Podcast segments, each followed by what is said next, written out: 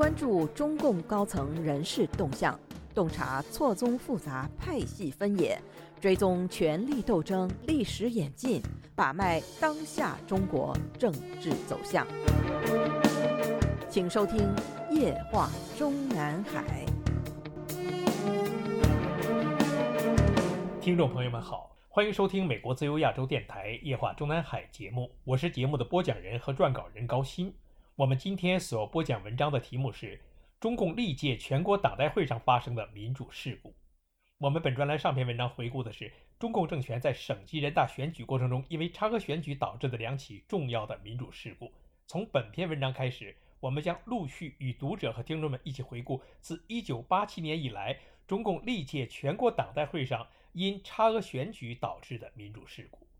一九八二年产生的中共十二大党章的第十一条第一段规定的内容是：党的各级代表大会的代表和委员会的产生要体现选举人的意志，采取无记名投票方式。候选人名单要由党组织和候选人充分酝酿讨论，可以经过预选产生候选人名单，然后进行正式选举；也可以不经过预选，采用候选人数多于应选人数的办法进行选举。不过，当年十二大的中央委员会选举虽然采取了无记名投票，但并没有实行候选人数多于应选人数的办法，也就是说，仍然还是等额选举。五年后召开的中共十三大上。党章如上第十一条第一段中，可以经过预选产生候选人名单，然后进行正式选举；也可以不经过预选，采用候选人数多于应选人数的办法进行选举，改为可以直接采用候选人数多于应选人数的差额选举办法进行正式选举；也可以先采用差额选举办法进行预选，产生候选人名单，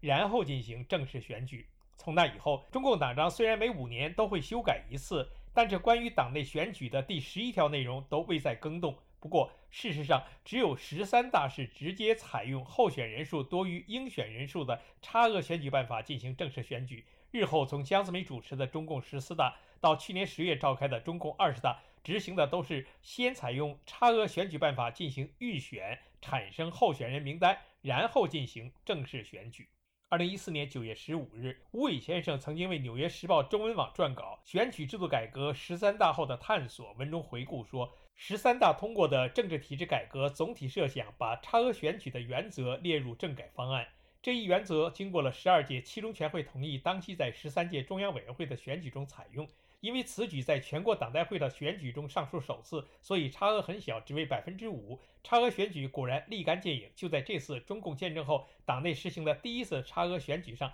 发生了一个戏剧性事件。本来邓小平答应安排由党内“走王”之称的十二届中央书记处书记邓力群进入十三届中央政治局，却因为差额选举，邓力群的得票数落后在其他一百七十五名中委候选人之后。不仅在中央委员会选举中落选，也失去了政治局委员的资格。因为按照党章，中央政治局要由中央委员会选举产生。为了落实邓小平的安排，并考虑到中共高层内部的团结，赵子阳建议大会主席团将邓丽群列为中顾委委员的候选人，等额选举，以期其有机会当选中顾委常委。但邓丽群在中顾委常委的选举中再度落选，中顾委常委由中顾委委员经差额选举产生。这个情况汇报给邓小平之后，他表态说尊重大会选举结果。此后，邓丽群被排除在中央决策层之外，一蹶不振。一些保守派老人和党内左派私下认为是赵子阳在搞鬼，从而加剧了对赵的怨恨，为他们后来几次倒赵埋下了伏笔。当然，这是后话了。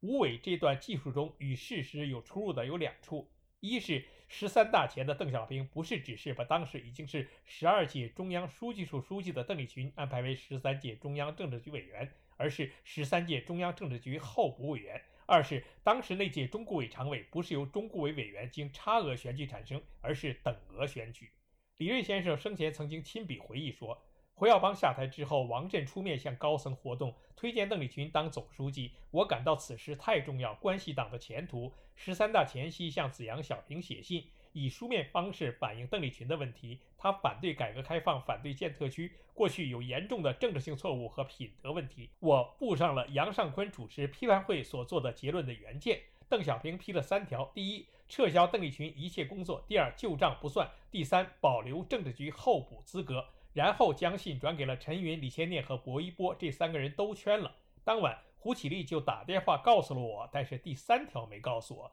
在中共十三大上，邓丽群落选中央委员，没法进政治局了，将他安排到中顾委，又落选中顾委常委，只当了中顾委委员。后来赵子阳对宗凤鸣讲，李瑞为党立了一大功。在写出如上这段内容之前，李瑞先生就曾接受内地传媒访问说：“我对党有两个重要贡献，一是写了一本庐山会议实录，如实反映当时全貌；二是给邓小平写了一封信，阻止了邓丽群可能被推举为党的总书记。”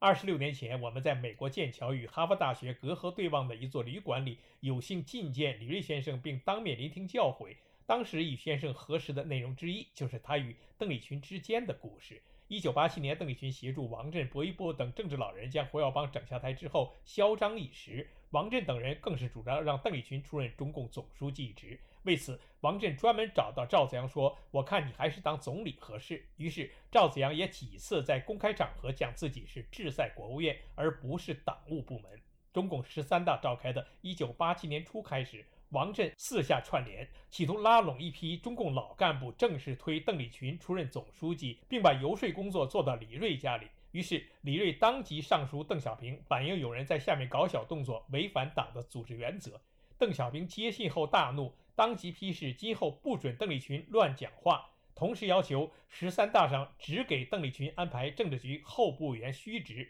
不再进书记处。此时的邓丽群七十二岁，自认为自己还可以在政坛上活跃一届，但因为邓小平的批示，断送了最后一次机会。从此，邓丽群开始不惜公开反对邓小平的改革观点。至于邓丽群在一九八七年召开的中共十三大上，连中央委员都没有选上，李瑞表示他自己没有关系。邓丽群中央委员落选之后，连李瑞都感到意外。但后来邓小平指示让邓丽群进中顾后，因为中顾委委员是十三大主席团提名，由全体党代表等额选举，所以邓丽群因为得票还是过了半数当选了。接下来。在所有当届中顾委委员等额选举中顾委常委时，李瑞等一批也是十三届中顾委委员的党内右的代表们私下串联，包括了余光远、任仲夷、杜润生、李昌、向南、陆定一等，坚决不投邓丽群的票。最后，因为邓丽群得票不够半数，所以愣是没有当上中顾委常委。也就是说，当时所有刚刚当选的共二百名十三届中顾委委员。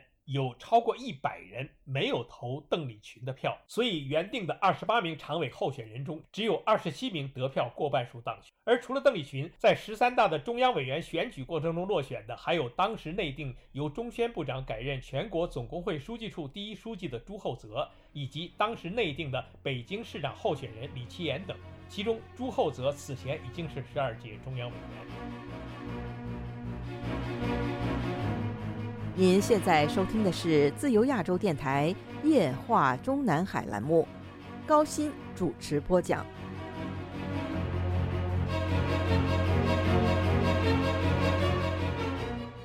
五年之后，一九九二年召开的中共党的十四大上继续进行差额选举。落选者由已经内定以四川省委书记身份进入中央政治局的肖央，和已经被邓小平钦定进入中央书记处的时任山东省委常委兼青岛市委书记俞正声，以及内定接替团中央第一书记的李克强等。内定连任的上届中央委员中的落选者，则有前中宣部长王忍之。一位当年曾经参与过中共十四大筹备过程的人士透露。十四大中央委员选举之前，江泽民曾经就俞正声、肖央等人被提名中央委员候选人问题，专门到山东和四川代表团做过说明，暗示中央已经准备将这两个人安排进政治局和书记处。但是没想到，江泽民的这一画蛇添足的举动，反而引起了地方党代表的强烈逆反，导致俞正声和肖央在中央委员的差额选举过程中双双名落孙山。在后来的中央候补委员的差额选举过程中，肖央之所以能够排在当选名单上的最后一名，还是因为临时扩大了候补委员录取名额，不然事后公布的候补委员中，包括肖央在内的倒数第一二三名，仍然都在落选范围之内。而在当选的十四届中央候补中央委员中，俞正声的名字也十分靠后。中共中央委员名单按姓氏笔画的多少排序，而候补委员则是按照得票多少排名次。中央委员实行差额选举，本是邓小平时代开始后标榜党内政治生活民主化的重要内容，并于1987年开始将此规定法定为毛泽东时代的党章中没有过的内容，但没有想到民主运作竟是如此无情。中共十四大上关于俞正声和肖央中央委员落选的原因有很多说法，但最关键的原因说到底还是这两个人的邓系色彩过于浓厚。上个世纪八十年代初，俞正声曾经在中国残疾人基金会与邓朴方共事的历史，中共内部人所共知。而肖央当年在北京工作期间，与邓朴方及整个邓家的特殊关系，肖央本人也从不对外避讳，而且常常故意给外界造成这种印象。而如果俞正声和肖央当初如愿当选十四届中央委员的话，那么，俞正声是计划中的中央政治局委员和中央书记处书记人选，肖央则是中央政治局委员兼四川省委书记。此前五年召开的中共十三届一中全会上，时任四川省委书记杨汝岱与时任北京市委书记李希明、时任上海市委书记江泽民和时任天津市委书记李瑞环。一同成为中央政治局里的地方大员。十四大召开之前，因为邓小平不看好，时年六十六岁的李希明和与他同岁的杨汝岱均未被能安排连任。接北京市委书记职务的陈锡同顺利进入了十四届中央政治局。而十四大上由大会主席团提交的中央委员候选人建议名单中，时任四川省委书记杨汝岱和时任四川省省长张浩若都不在名单上。在名单上的反而是时任省委副书记谢世杰和时任四川省副省长肖央。当时如此安排的内部考量是，待谢肖二人双双当选中委之后，